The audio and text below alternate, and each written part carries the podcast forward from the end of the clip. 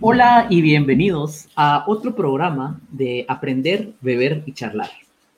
Recuerden que si quieren contactarnos en Twitter estamos como arroba beber y charlar. Y si tienen algún comentario, duda, queja, sugerencia, quieren comunicarse por correo, nos encuentran como aprender, beber, charlar, arroba gmail.com. En el programa de hoy tenemos a un invitado de Guatemala, Selvin Mexicanos, que va a estar compartiendo con nosotros el tema de imaginación, cómo pasar del miedo a la creación. Pero antes de empezar con el tema, vamos a platicar un poco de las bebidas que compartimos. Bienvenido, Selvin. ¿Qué vas a tomar hoy en este programa para compartir sobre el tema de imaginación? Café. Café. Café. Café. ¿Desde, ¿desde cuándo tomas café? Ah, fíjate que le empecé a, tener afición este, hace unos 10, 12 años. Empezó a gustar mucho, pero era solo porque cuando iba al trabajo, lo clásico a vos, para que uno rinda mejor, para, para poder ser explotado de mejor manera. Pero eh, después eh, tuve la oportunidad de estar con un amigo que le gusta mucho el café, él es de Chile, en Santiago de Chile, y me enseñó una, una, una cafetera que hay que es italiana, se llama italiana, y, me enteré que la italiana y la francesa son las mejores formas de preparar el café. Entonces, eh, no sé si las has visto. Sí, tuve, tuve una época en la que era aficionado al café.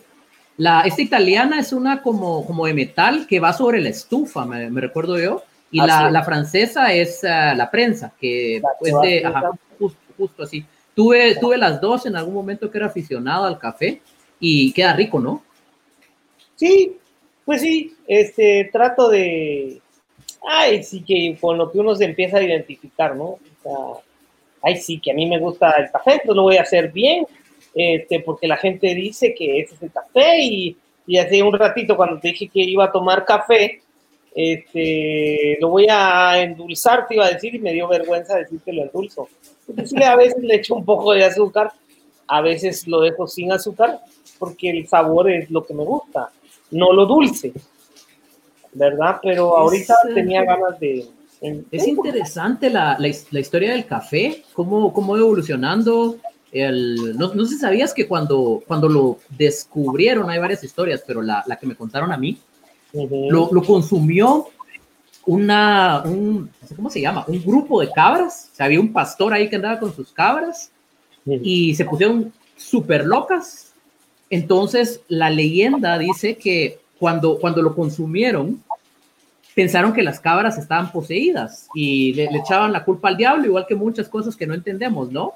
Y, em, y, no, sabían, no sabían qué estaba pasando. Eventualmente, después de que esto ocurrió varias ocasiones, el, el pastor se animó a probarlo y igual tuvo como un subidón, pero pasó un tiempo antes de que fuera procesado, mezclado, etcétera, para, para que llegara a ser ah, consumible, digamos. Y a pesar de que si tiene esa característica de que te sube, a diferencia, por ejemplo, del, del alcohol, no, no te hace, no te altera tanto como, como lo hace en algunas otras bebidas. Y entonces creo que ese es el, el inicio del éxito del café, allá por, uh, ¿qué será? Tal vez el Renacimiento, cuando propició muchas charlas en, eh, sobre todo en Inglaterra.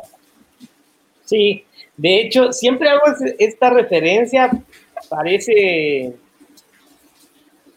parece que no tiene contexto, pero hay una, hay una serie en Netflix, te la recomiendo, es hecha, si no estoy mal, es por Matt Groening, Groening eh, los mismos que hicieron este, Los Simpsons. Creo yo que, que así es. Bueno, el asunto es que es una serie este, de una hija de una princesa. Y bueno, en un capítulo, precisamente es una princesa en la época, en la era medieval o época medieval, y hay un capítulo donde ella se escapa en la noche y en el, en el reino encuentra un lugar donde ella es aficionada a la cerveza, ¿sí? es borracha, y encuentra un lugar donde le sirven una bebida que ella no la conoce. Y él, ella pide en la noche, porque es en la madrugada, ella pide su cerveza, algo de alcohol, y le dice, no, esto no tiene alcohol. Y ves a todas las personas charlando, este, hablando, incluso hace la referencia que hay stand-up comedy, ¿verdad? O sea, o sea te, da, te da la sensación o la, el, el, mensaje o, o, lo que quiere decir el autor ahí, creo yo que es, este, en ese tiempo precisamente eso era lo que pasaba. En lugar de estar eh, borrachados, eh, hablando estupideces, estaban tomando café, hablando de diferentes temas. La serie se llama Desencanto. he visto un, un, par de episodios, está muy bueno. Y, y bueno, a, aprovechando, ponemos el título ahí para, para, las personas que nos están viendo, quienes nos escuchan luego, pues en las notas del episodio va, van a quedar algunos enlaces. Y ya nos estamos alargando con lo de la bebida. Mi bebida es té, en este caso. Hoy, hoy es el día del té para mí. Y es un té que se llama Sabor Jazz Caribeño. Quise, quise incluirlo porque, porque suena como súper elaborado y pienso que a, a muchas personas nos ha pasado esto de que salimos del mundo del café donde están todas las preparaciones del eh, el, por goteo, prensa francesa, etcétera, y nos movemos al mundo del té, igual super fancy, con sabores como esto. O sea, al final, este, este sabor ya es caribeño, es frutal, eso me gusta mucho a mí del, eh, de los tés. Entonces, son trozos de papaya, de bayas, sauco, arándanos, frambuesa, todo esto está seco y el, el sabor es muy, muy rico, pero lo vende una empresa y le pone este nombre mamalón, dirían los mexicanos, para que suene, para que suene más bonito. Y es, es parte, creo yo, de la, de la cultura de las bebidas. Sí, hace un, perdón, hace un tiempo también fui fanático del té. Eh, dejé de ser, ¿no? De las infusiones, pero en, encontré un lugar en Costa Rica, en un viaje que hice, y me traje como tres tipos de té. Y según entiendo, parece que el que mejor o el que tiene más propiedades antioxidantes, si no estoy mal, es el té blanco.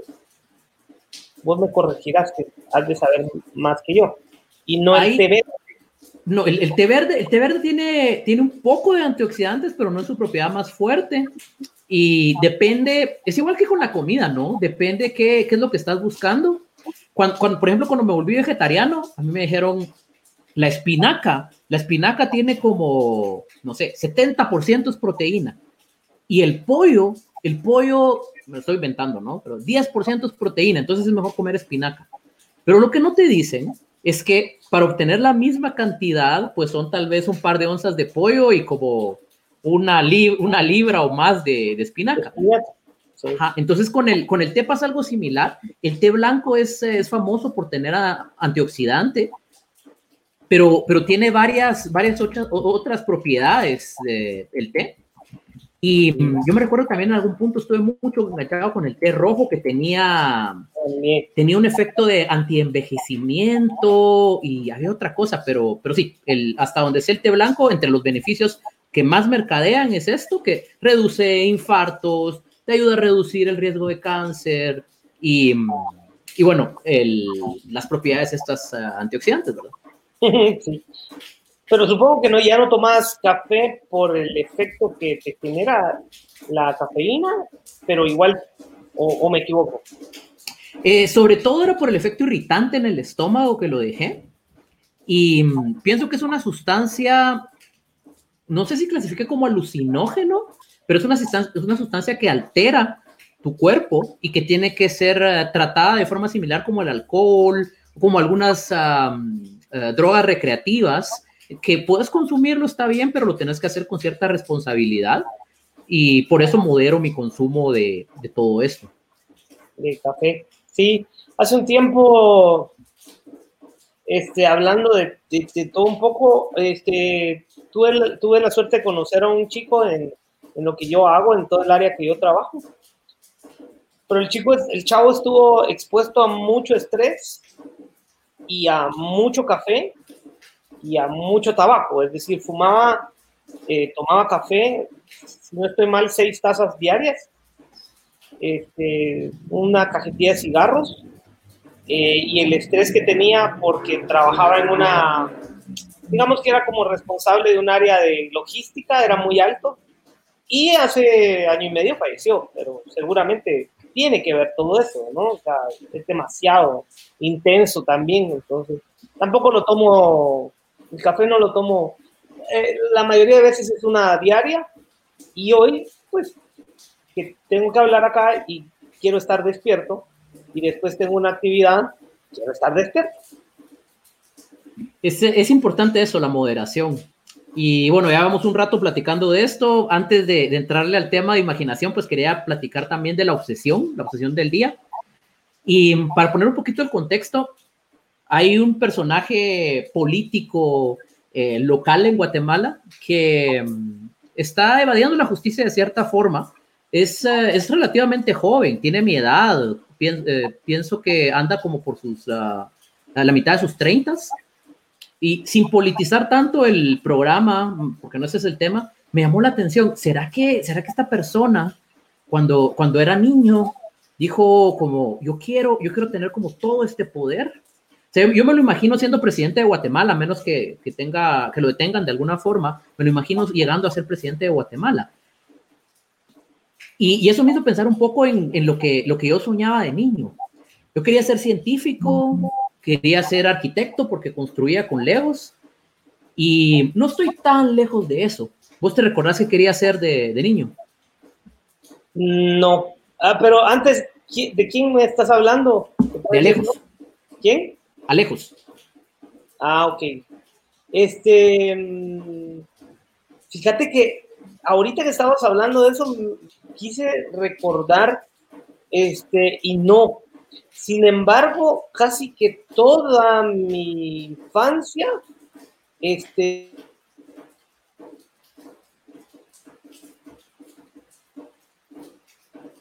Está lloviendo un poco por aquí, se nos, se nos congeló la, la señal de, de Selvin, en lo que regresa al programa. Les, cuento un poco más de, esta obsesión del día. Como, les comentaba, a, veces me pregunto eso de cómo, cómo le hemos cumplido a nuestro, a nuestro yo de la infancia y tengan, tengan en mente que a lo que los niños están expuestos es un como un grupo limitado de profesiones tiene mucho sentido. O sea, en, en este caso, por ejemplo, que yo estoy trabajando, dirigiendo un laboratorio de investigación, estoy, em, estoy a cargo de un, grupo de, de personas que están haciendo mucho, mucho experimento, mucho ensayo-error, educando, esto, esto no es muy difícil poderlo traducir, principalmente porque el laboratorio lo empecé, lo empecé yo cuando se abrió, era la única persona, eventualmente ha crecido, pero a, lo que quiero llegar con todo esto, y perdón por, ah, por divagar ah, tanto, es que en muchos casos lo que nos imaginamos de niños va a variar a lo largo de la vida. Entonces, ¿cómo cómo esto ha ido evolucionando durante, durante el tiempo. Por aquí hasta de vuelta Selvin. Producción, producción le ayudó a regresar. Sí, este, aún no tengo conectado mi router al, al, regulador y hubo un bajón de, luz, pero bueno. Este, te decía que en, mi infancia, este, lo que yo recuerdo era que no, no era que quería hacer algo de, grande.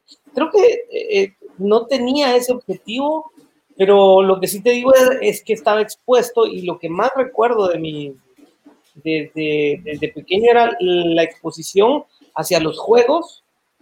Eh, viví en, un, en Canales, en el cual el pueblo era, o sea, yo a los cinco años salía a cuatro cuadras de acá a la cancha de básquet y jugaba, o sea, no había mucha restricción de, de ese tipo este, en cuanto a la seguridad y demás. Entonces, acá, en, ahora estoy viviendo en mi canal, es muy, era muy libre. Entonces, solo recuerdo haber estado expuesto a muchos juegos este, trompos, cinco, este, bicicleta, foot, este, mm, béisbol, este, básquetbol, este, juegos de azar, no. Eso fue después. No, este, todos los juegos que vos te puedas imaginar, este, de los que se hacían antes, cinco, trompo, chajalele, este, incluso, este, hoy precisamente hablaba de eso con Vero, le decía que estuve, o sea, tenía muchas figuras de acción, siempre me gustaron las figuras de acción, entonces creo que por eso desarrollé en algún momento esta afición, uno por la comunicación y dos, y uno por la comunicación y dos por la, por la creación o la imaginación de historias, diálogos, entonces eh, no, no, no tuve realmente pensar, uy, sí quiero ser veterinario, porque creo que lo que uno dice cuando es cuido es puras pendejadas.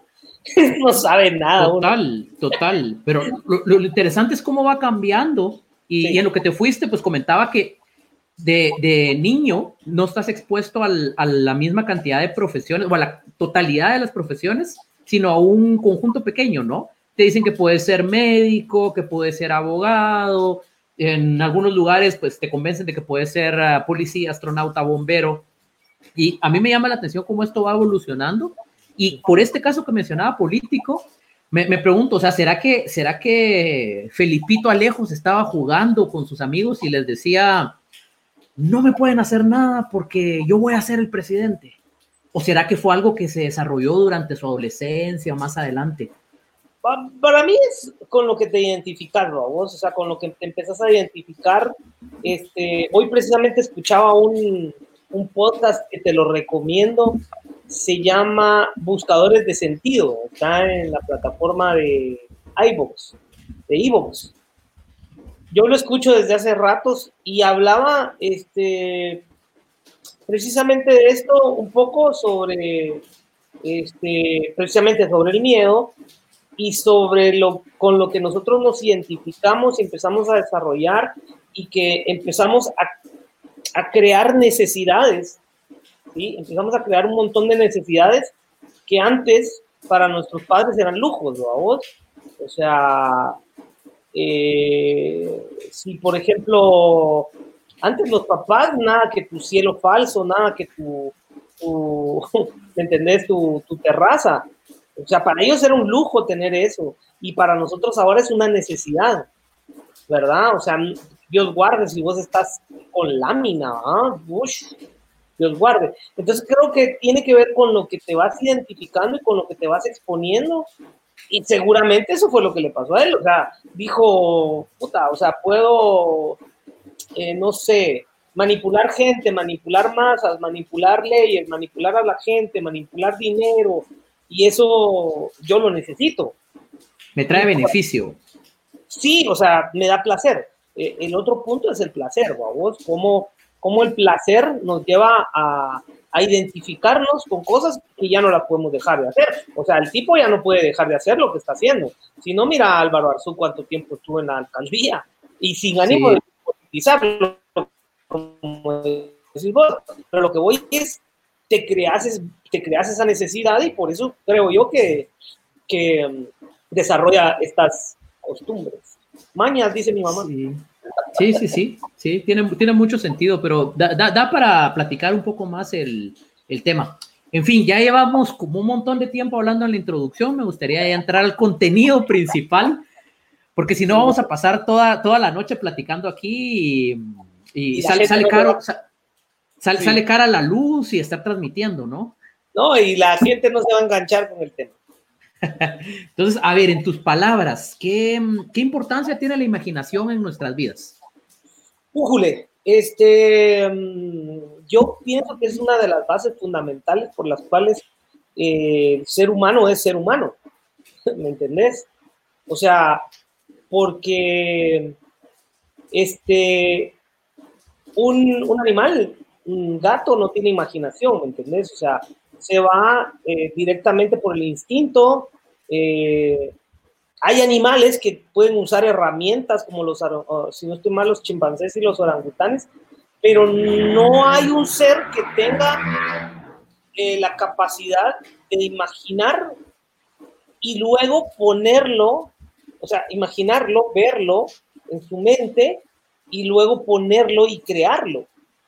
Este, que yo sepa, no hay, pero, pero puede que me equivoque, ¿no? Pero solo nosotros, los seres humanos, tenemos esa capacidad eh, y de ahí se desprende un montón de cosas que, de las cuales yo me he estado empapando durante más de 11 años con, con lo que hago, que es la, la, comedia y la improvisación.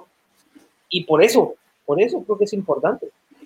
Sí, tiene, tiene mucho sentido eso y de cierta forma nos hace únicos la imaginación. Y ya que, ya que mencionas que le has dedicado bastante tiempo a esto, me gustaría que nos contes un poco tu, tu hoja de vida como, como un profesional imaginativo y experto en imaginación. Imaginación. Bueno, fíjate que este soy un odontólogo frustrado porque, o, más bien que dejé la carrera. En su momento quise ser odontólogo, pero desde, eso sí te puedo decir, desde los 12, 14 años, siempre me impresionó el teatro, siempre era como ah, ir al teatro, era como ver las obras de teatro, ver, ver los personajes, tuve oportunidad de ver a Salomón Gómez, un gran actor de hace, pero, o sea, genial, eh, aquí en Guatemala, y este, con esto de, de hacer, de, de no, de haberme equivocado, digámosle así, con la carrera, decidí estudiar ciencias de la comunicación, porque bueno, o sea, es lo que más me llama la atención, este, y ahí encontré todo el área de postproducción audiovisual, edición y postproducción audiovisual, diseño gráfico, y me empezó a gustar, pero en el área de, de, edición encontré la, eh, narrar historias eh, editándolas, ¿sí? O sea, haciendo comerciales, editando comerciales,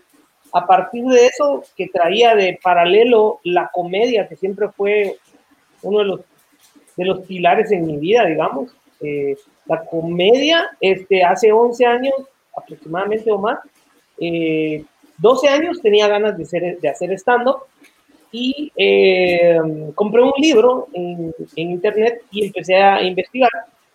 Leí y me di cuenta que, que para hacer stand-up aquí en Guatemala era complicado eh, fanático de un, programa que se llama Whose Line is It Anyway, decidí eh, buscar cómo aprender a hacer improvisación teatral o improv comedy. Empecé, recibí varios talleres y me dediqué a estudiarla y a desarrollarla. Empecé a viajar por varias partes de, de Latinoamérica para recibir talleres recibí talleres aquí también, empecé a dar talleres sobre improvisación teatral, que la base es la imaginación, la creatividad, la dramaturgia. hace siete años, con un grupo de, alumnos, eh, los convencí que hiciéramos stand-up comedy y empezamos a, a hacer stand-up comedy. Paralelamente ahí había también un deseo por hacer clown, que es una técnica de payaso pero no el payaso que vemos en las fiestas, ni el payaso que habla, sino un payaso más actoral, más físico, este, que juega con otros, con otros elementos, ese tipo de payaso, y este, empecé a experimentar con el stand-up, el clown y la improvisación. Hace cuatro años estuve, no más, hace, vamos a ver, fueron seis años, cinco años, Estuve en cinco años, cinco años. Estuve en Bogotá recibiendo un, un diplomado en la Universidad del Bosque sobre improvisación teatral y clown. Y ahí ya, o sea, ahí aprendí bastante, pero he aprendido mucho más conociendo a las personas en los talleres, viendo la interacción, eh, un montón de errores que he cometido porque no hay talleres para talleristas. O sea, no hay un taller para que te enseñe a dar talleres. Entonces he cometido muchos errores ahí y hasta la fecha ya perdí la cuenta de cuántos talleres eh, de improvisación he, dado y de stand-up por ahí los 10 talleres, 10 talleres tal vez. Eh, y obviamente soy comunicador social, entonces por ahí va todo este rollo. Mencionaste un montón de cosas ah, de las que podríamos platicar un buen rato. Me gustaría enfatizar en algunas en, en concreto y mm, sumar esto al, al título que, que, le dabas de pasar del miedo a la creación. Yo pienso que el, el, comediante, he estado aprendiendo un poco de esto últimamente, pues he, he estado en tus talleres, he estado en tus shows, y pienso que de cierta forma el comediante tiene algo de, de antropólogo, eh, algo de sociólogo también y sobre todo de, aprendiz. Entonces, como para empezar a, a, como que fuera una naranja, a quitar, a quitar cada uno de, la, de, los gajos de la naranja y enfocarnos en esto, usando lo, lo que comentabas de experiencia que, que, tenés como una herramienta, ¿por qué, por qué consideras que la, la imaginación se puede utilizar en algún momento para el miedo, como de una forma negativa? Este,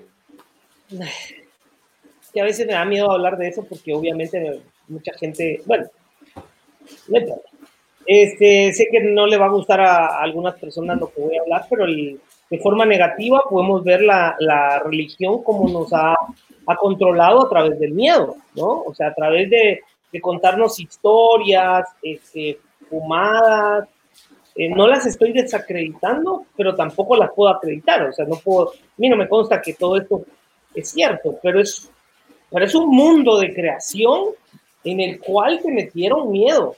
¿Para qué? Desde mi perspectiva, para controlar. Entonces, obviamente el miedo te detiene. Una de las, de las, eh, de los eh, resultados que tiene cuando vos tenés, sí, efectos, le podríamos llamar, cuando vos tenés miedo a algo es que vos te detenés y no te moves. Y el otro es atacar. ¿Sí?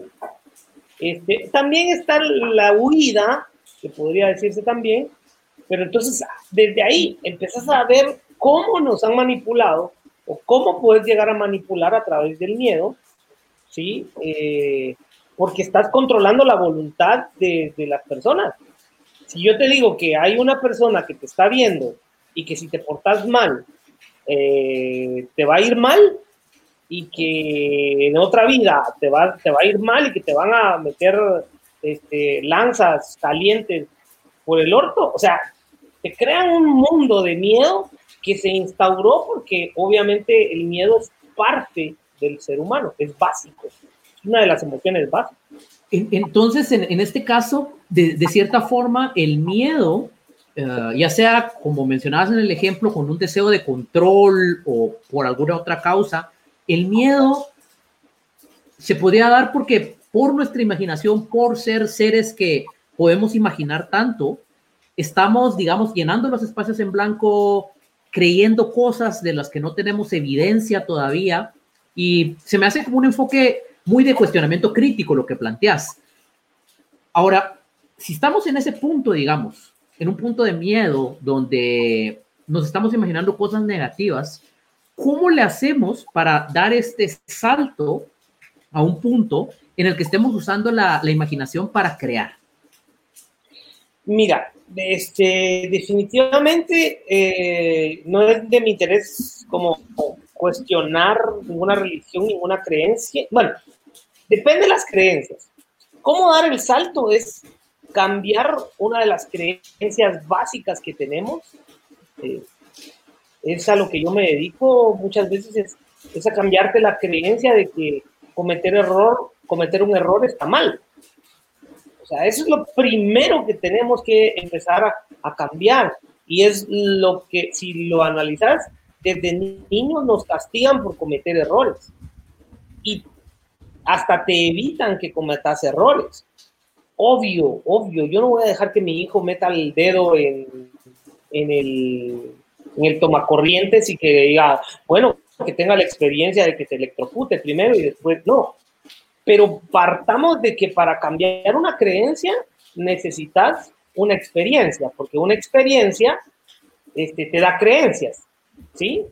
O sea, vos eh, seguramente tuviste, este, has tenido la experiencia de que es mejor tener audífonos eh, y es más seguro o vas a escuchar mejor eh, y entonces eso hace una creencia. Tuviste esa experiencia, viste que funcionaba mejor los audífonos y dijiste, bueno, voy a usar los audífonos.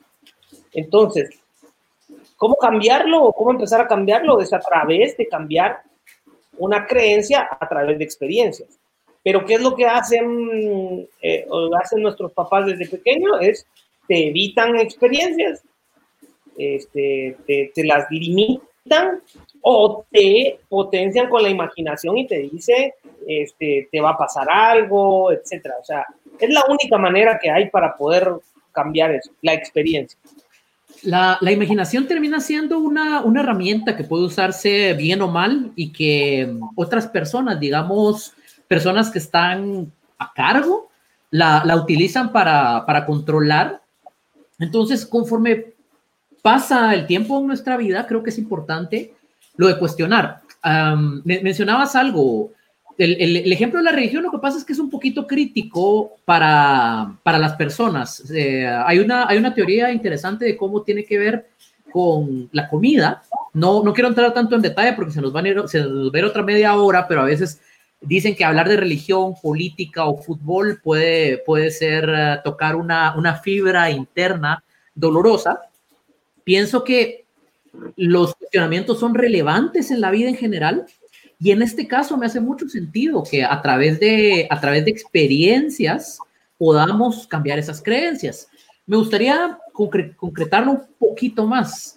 Dejemos el ejemplo de la, de la religión a un lado, porque van a haber muchas personas que solo escuchan esto y lo van a rechazar. Entonces, pienso que van a, hay caminos un poquito más sencillos. Si ustedes no tienen un problema con ese ejemplo, adelante. Pero si hay un rechazo inmediato, no dejen de escucharlo porque es posible obtener un buen beneficio cuestionando otras cosas. Si te ocurre algún cuestionamiento muy sencillo, algo que pueda hacer en, en casa para, para, validar esta creencia que tengo, alguna, alguna experiencia que, creas que podamos hacer en cualquier momento en la casa? Este, uh, ok, este, um, es que puedes hacer cualquier cosa. Lo que sucede es que tiene que haber un deseo de cambiar algo. ¿Sí? O sea, si vos estás cómodo con tus creencias y no te afecta, no hay problema. A mí no me importa. Al vecino no le tiene que importar. Este, a nadie le tiene que importar tus creencias. Pero si algo te está fallando, eh, podrías cambiarlo. Por ejemplo, no sé, este, eh, si, si crees que, no sé, si crees que, vaya, es que yo me enfoco mucho en el error. Si vos crees que el error no sirve de nada, proba a cambiar que cuando cometas un error, en lugar de castigarte diciéndote, uy, qué mula soy, digas, ¿qué puedo aprender de esto? Eso suena un ejercicio, son un ejercicio relativamente simple, pero que tiene un trasfondo complejo y que inicialmente requiere que sea explícito, ¿no? Es muy, es muy fácil autoflagelarnos ante un error o si estamos a cargo de un grupo de personas, señalar cuando se comete algún error. Entonces, comenzar, comenzar por ahí, bueno, un, un, deseo, obviamente esto es, esto es clave. Si estamos cómodos con nuestra vida tal como existe en este momento, nada, no hay necesidad de cambiar nada. Pero si nos gustaría poder crecer, de alguna forma, es necesario este ejercicio. A, a, mí me gusta mucho cuestionar y prácticamente todo, todo lo que hago, por ejemplo, hablábamos de las bebidas y los beneficios. ¿Será que en realidad, yo mencionaba un poco que el, el café podría ser dañino, vos mencionaste que el té blanco puede traer beneficios, antioxidantes, etcétera. ¿Será que en realidad es así? Ese es un cuestionamiento interesante que podríamos plantear. Algo, algo concreto y que se puede ver un resultado relativamente a corto plazo. Sí, aunque también tiene que ver con las actitudes que tengas.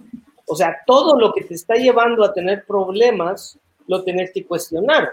Porque, este, mm, básicamente, la responsabilidad es lo más importante en este caso. Y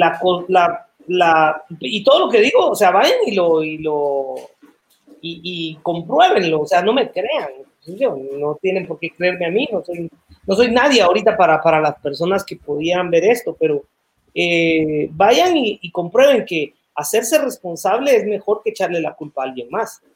¿sí? Es decir, eh, sean escépticos. Eh, no, no crean que si le dijeron, este, si usted hace tal cosa, va a suceder. No, vayan y compruébenlo, háganlo.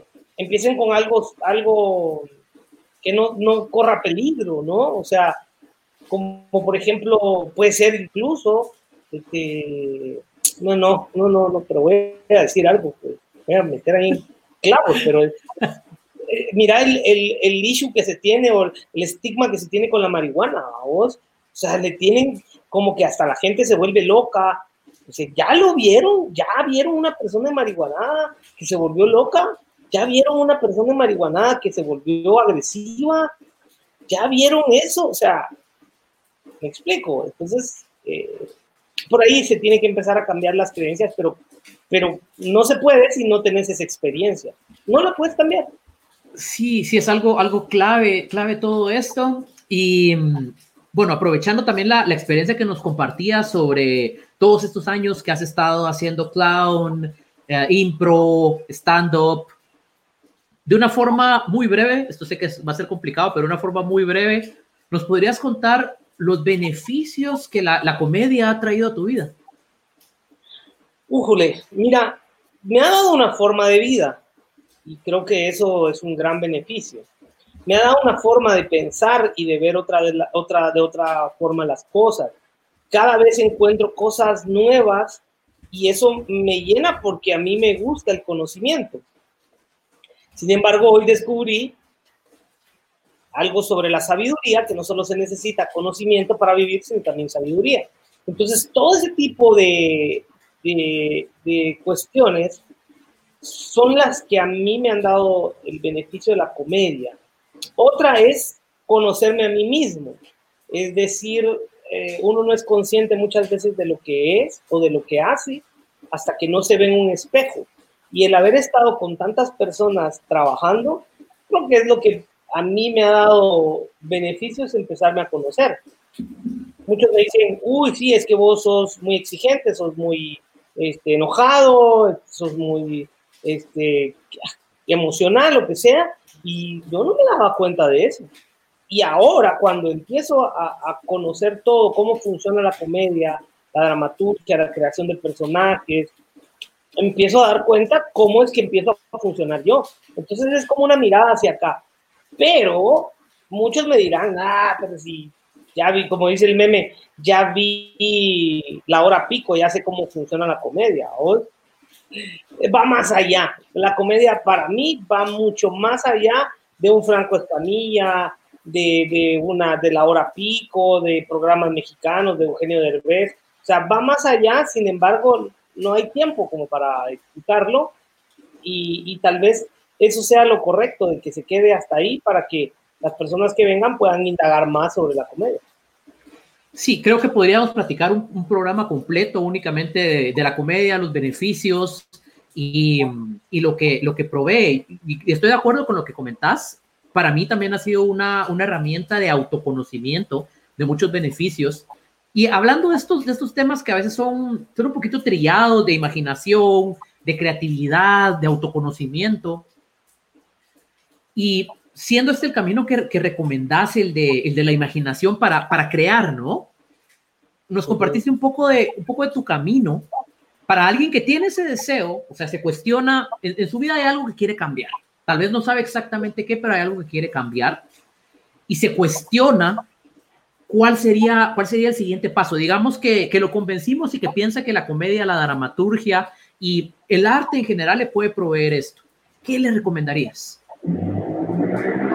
Ah, pues que se exponga, que se exponga a ese tipo de actividades, que se exponga eh, viendo, haciendo, eh, pero tratando de disfrutar el camino. A vos, que conmigo llegan personas que quieren que se les enseñe a ser chistosas con un taller de ocho clases.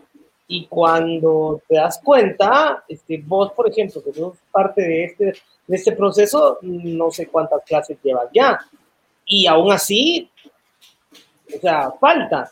o por ejemplo, este amigo que tenemos en común, Spamflet, mira todo lo que se ha metido, porque fue como una ventana hacia ver un montón de posibilidades.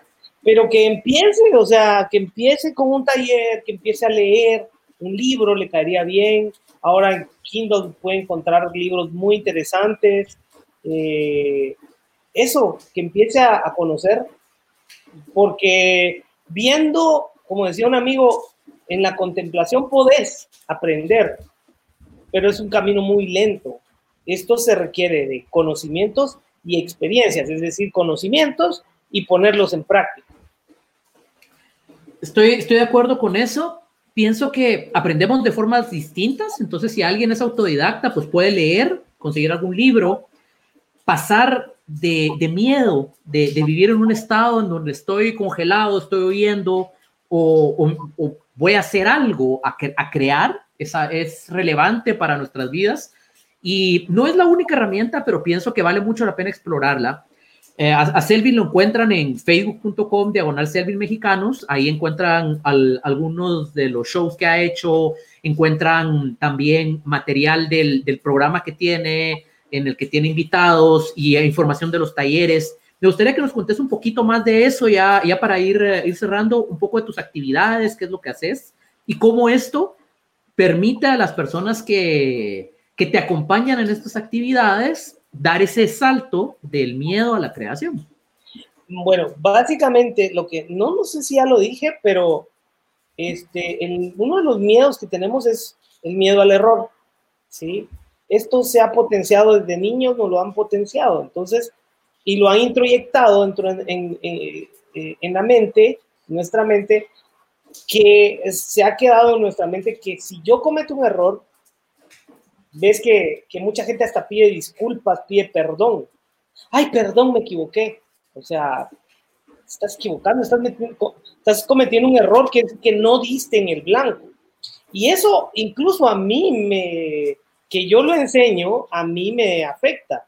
O sea que no es, no es un camino que, que, que se pueda dejar de, que se pueda, que lo puedas encontrar en una sesión, pero eso sí, lo puedes entrenar. Entrenar la manera en que ves los errores. Eso sí lo puedes entrenar.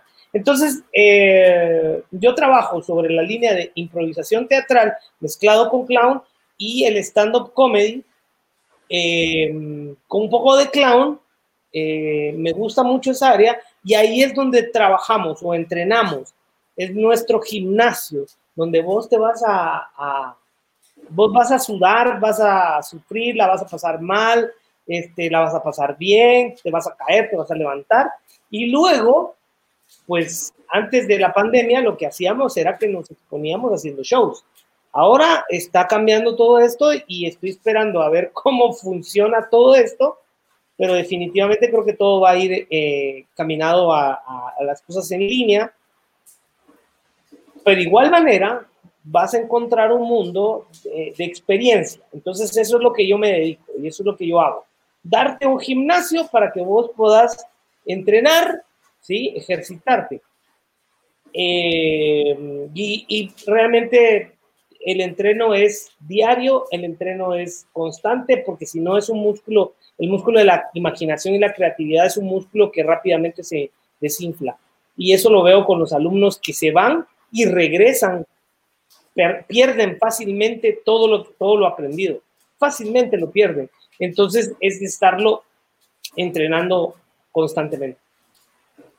Estoy uh, de acuerdo con eso, lo que, lo que comentas de, del gimnasio, ¿no? Y pasa con muchas cosas cuando nos acostumbramos a algo, se vuelve parte de nosotros, se vuelve un hábito, y en este caso la creatividad, la imaginación, una, una chispa que se desarrolla a lo largo del tiempo, es complicado mantenerla al principio.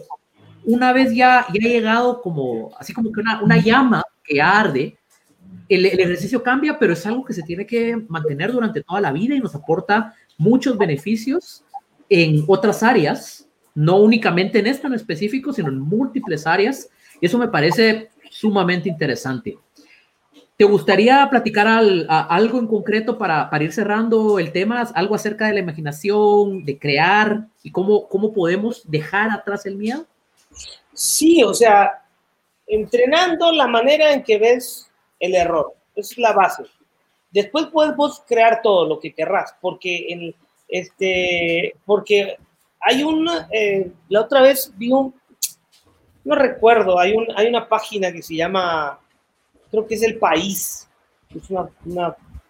y ahí pasan videos donde gente en España habla, pero había una persona concretamente que hablaba que siempre este, lo que hacemos o, lo que deseamos hacer siempre llega hasta en la última, la última vez que lo hacemos. No sé si me explico.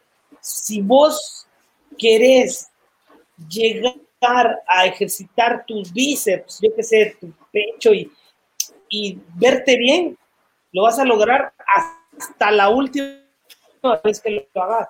Entonces necesitas equivocarte y hacerlo y entrenar muchas veces y hasta la, hasta la última vez que lo hagas, que llegas, uh, eso era lo que quería, ahí es donde, donde llega, no sé si me explico. Que, y, y, hasta había un, hasta puse un ejemplo de un niño, como de tres o cuatro años, no sé si lo viste en las redes, que, va bajando las gradas en una patineta. Y cuando logra bajar con la patineta, es un niño, tres años, con casquito y todo, él lo logra a la última. Entonces, si vos te vences este, si no, primero tenés que tener un objetivo, pero si vos te vences a la mitad porque te equivocas muchas veces o porque no sale como vos querés, obviamente no vas a llegar a tu objetivo. Lo vas a lograr cuando llegues a la última. Entonces tenés que tener imaginación hasta para entrenar, imaginación para, este, para, ver, para ver los resultados, este, para ver tu creación hecha necesitas mucha imaginación, pero obviamente necesitas romper el miedo al error y la forma en que ves ese mismo error. Eso. Es súper importante lo, lo, que mencionas. Ah, me gustaría agregar algo en cuanto al entreno. Hay veces que el, que el, entreno no se nota. Por ejemplo, el, lo que a mí me gusta mencionar mucho es a, a Bolt, aunque ya está retirado, Usain Bolt en algún momento, pues eh, tenía todo, todas las cámaras sobre él por lo que lograba hacer. Su entrenador no corre más rápido que él, pero sabe ayudarle a desarrollar las herramientas para que él pueda correr más rápido. Ese es un punto muy importante. Y el segundo, al entrenar, él no solo corre, hace muchas cosas. No solo corre velocidad, sino está haciendo una serie de ejercicios que le permiten ser el mejor corriendo velocidad. Estas dos cosas, saber tomar una guía y conocer que hay múltiples ejercicios que nos van a permitir desarrollar la creatividad, la imaginación, y entre ellos pues está, está la comedia y la dramaturgia como, como ejercicios de autoconocimiento, creo que es muy, muy relevante. Ya saben que encuentran a Selvin en eh, facebook.com, diagonal Selvin Mexicanos, y pueden apuntarse a alguno de sus talleres, pueden contactarlo directamente si tienen, si tienen esa inquietud de dar este, este brinco para, para ser creativos. Em, ya, ya, estamos, ya estamos sobre el tiempo, pero me gustaría, me gustaría cerrar solo dejándote el espacio. ¿Tenés algún taller ahorita preparado o algo, algo en mente a lo que te gustaría invitar a la gente? Pues sí, este, creo que voy a empezar el taller de anécdotas, que vos ya lo recibiste lo voy a replicar, quiero ver el resultado, sin embargo, este, estoy viendo todavía algunos detalles y sí, también me puede encontrar, o sea, me puede encontrar con Stand Up Comedy Guatemala. Eh, ahí también este, estoy sacando talleres y espero hacer eso, eh, eh, que creo que es el que más se adecua a trabajarlo así en línea y que por lo que vi dio buenos resultados ya saben si están interesados en esto en concreto, en un, taller de stand-up, o si quieren saber un poco más de cómo pasar de el miedo a la creación, cómo usar su imaginación, pueden contactar a Selvin. Nos pueden dejar sus preguntas también en arroba beber y charlar en Twitter o escribirnos en aprenderbebercharlar arroba gmail.com. Muchísimas gracias por acompañarnos, Elvin. Siempre es un, gustazo platicar con vos. Eh, espero que en algún otro programa podamos platicar más detalle de, alguno de, estos muchos temas que tocamos el día de hoy.